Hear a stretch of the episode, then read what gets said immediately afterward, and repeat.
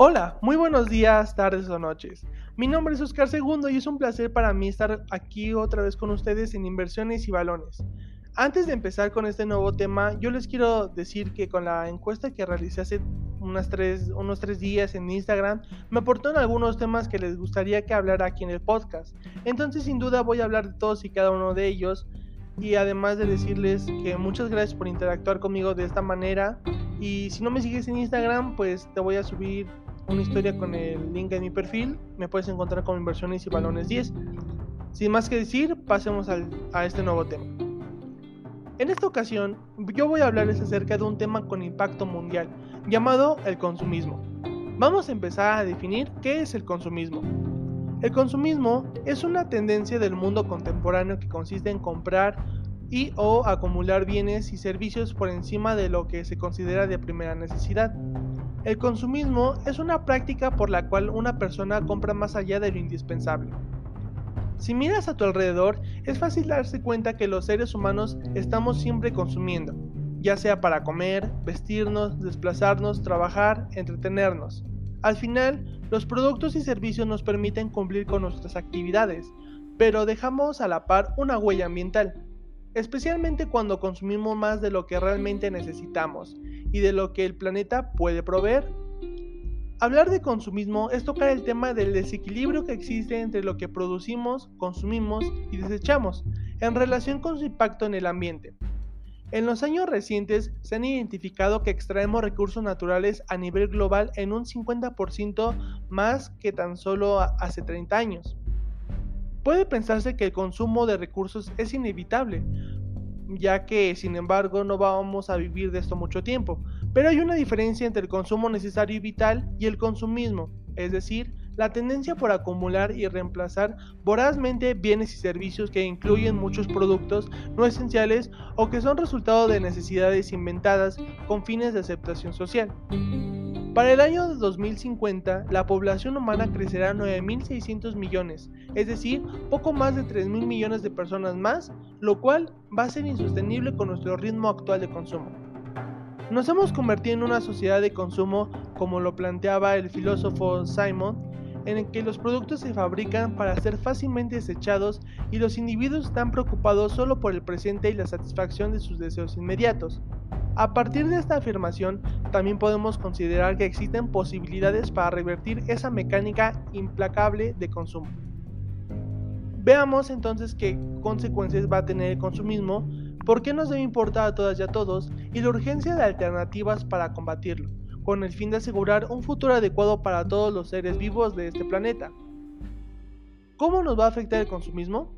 El consumismo nos va a afectar a todas las personas en el planeta, ya que estamos inmersas en un sistema de producción y consumo generalizado, donde la publicidad de las empresas incide en nuestras decisiones de compra, aunque no sean lo mejor para el planeta y para todas y todos. Tan solo pensemos en alguna de nuestras necesidades básicas. Varias de ellas se satisfacen con los llamados bienes de consumo de alta rotación, es decir, comestibles y productos de higiene personal y cuidado con el hogar principalmente. En todo el mundo, 40 marcas eh, fueron elegidas más de 40 mil millones de veces por los consumidores en 2019. Estas cifras adquieren relevancia si pensamos que, aunque comer sea una necesidad básica, no todos los comestibles son alimentos nutritivos ni satisfacen de forma adecuada nuestra necesidad. Además de que este tipo de bienes están empaquetados o envasados en plásticos y otros materiales de un solo uso, con lo que contribuimos a la generación de residuos.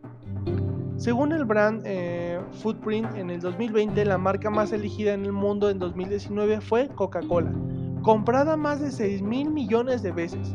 Es importante recordar que la industria refresquera está detrás de problemas de salud como la diabetes, obesidad y el sobrepeso, debido a que sus productos contienen altos niveles de azúcares.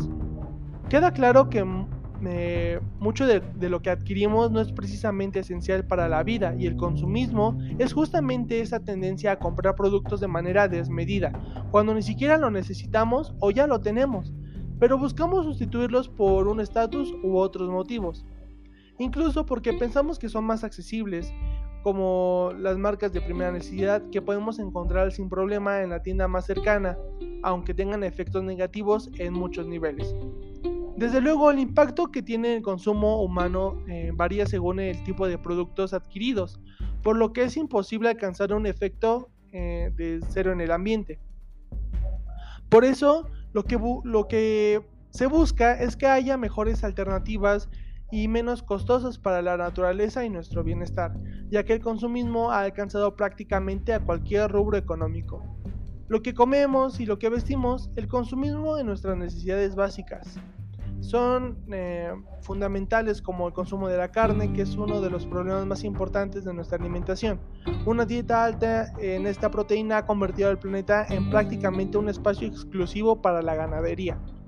En la década de los 60 se produjo un promedio de 70 millones de toneladas de carne al año, mientras que en el año 2017 fueron 330 millones.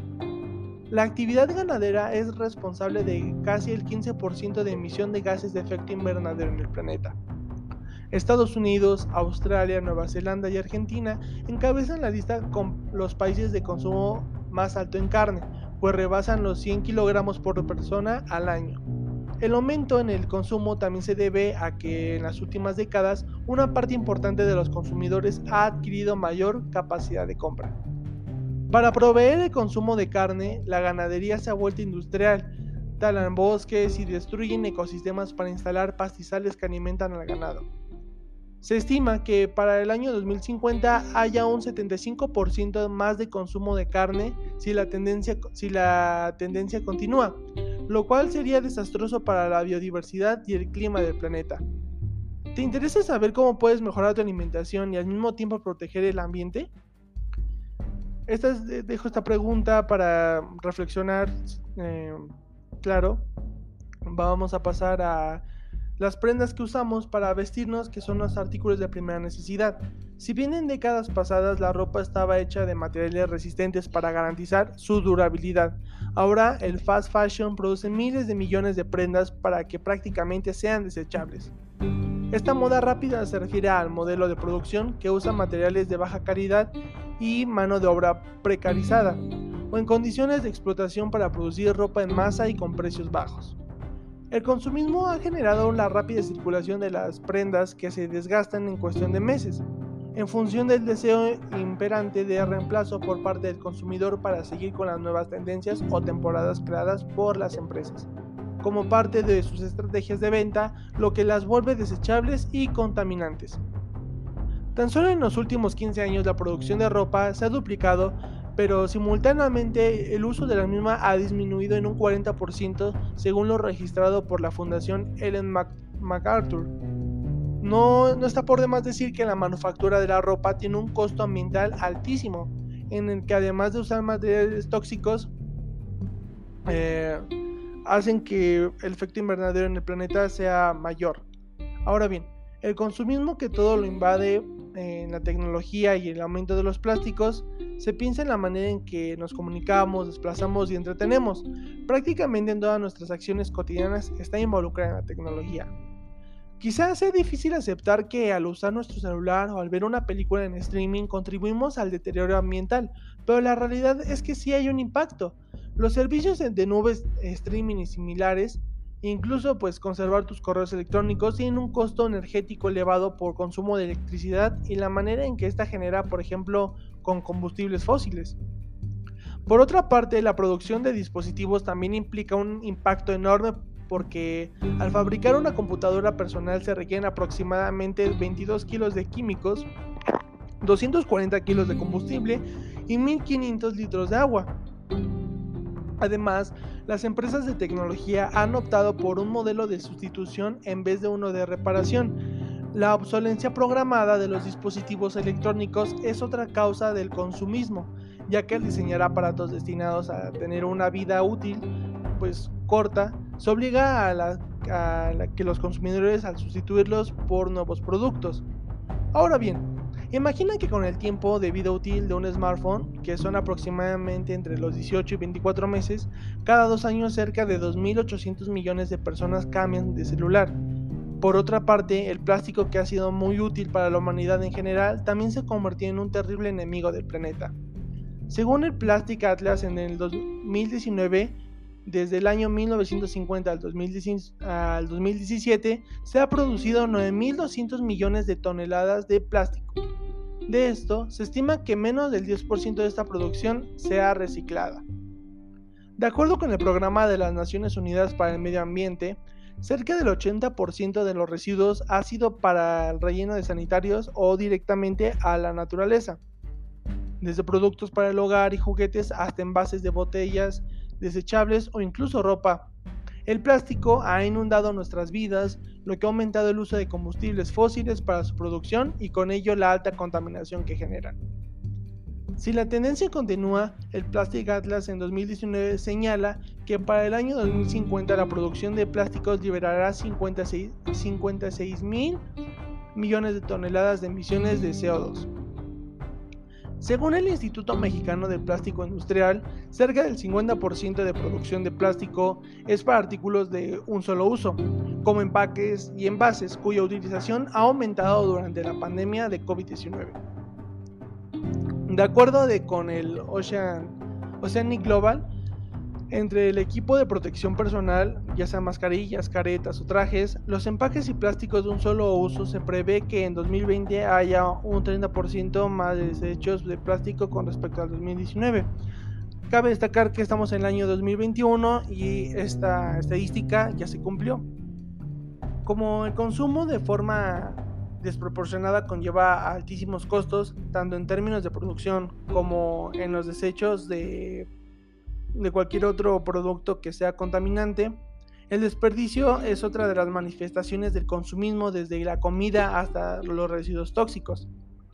La huella ambiental no es únicamente un problema individual, sino también es un asunto socioeconómico.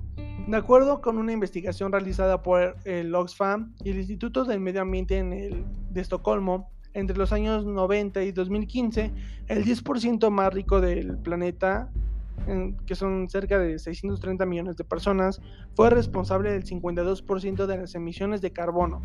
En contraste, el 50% más pobre, cerca de 3.100 millones, generó tan solo el 7% de emisiones. Ahora bien, la deforestación y el consumo excesivo de agua son dos consecuencias negativas de esta actividad. Por un lado, se utiliza el 38.3% de la, de la superficie nacional para alimentar al ganado mexicano y por otro la agricultura. Y la ganadería en el país mm, va a desperdiciar el 57% de agua que se utiliza. Tan solo en México y la área metropolitana hay una tercera parte de los centros comerciales del país que se construyeron entre el 2006 y 2018, 108 nuevas plazas que de este tipo de capital generan problemas en el abasto y espacio público. Mm, cabe destacar que ahora los millennials, eh, que son la gente nacida entre los 80 y, y el año 1996 aproximadamente, están cambiando la manera de consumir. Por ejemplo, hay una mejor aceptación de dietas no centradas en la carne, una afinidad por la antipaquetería y un modo de vida con menos desechos yo les quiero dar a, conocer que el consumismo es algo que si bien día a día pues lo realizamos, hay un uso desmedido de esto. Entonces tenemos que hacer una reflexión de cómo compramos, consumimos y nos adaptamos dependiendo de nuestras necesidades y el daño que hacemos al medio ambiente. Si les gustó no se, no se olviden de darle like, seguirme en Instagram y sobre todo pues estar aquí apoyándome en inversiones y balones. Sin más que decir, yo soy Oscar Segundo y espero que pase una excelente noche. Hasta pronto.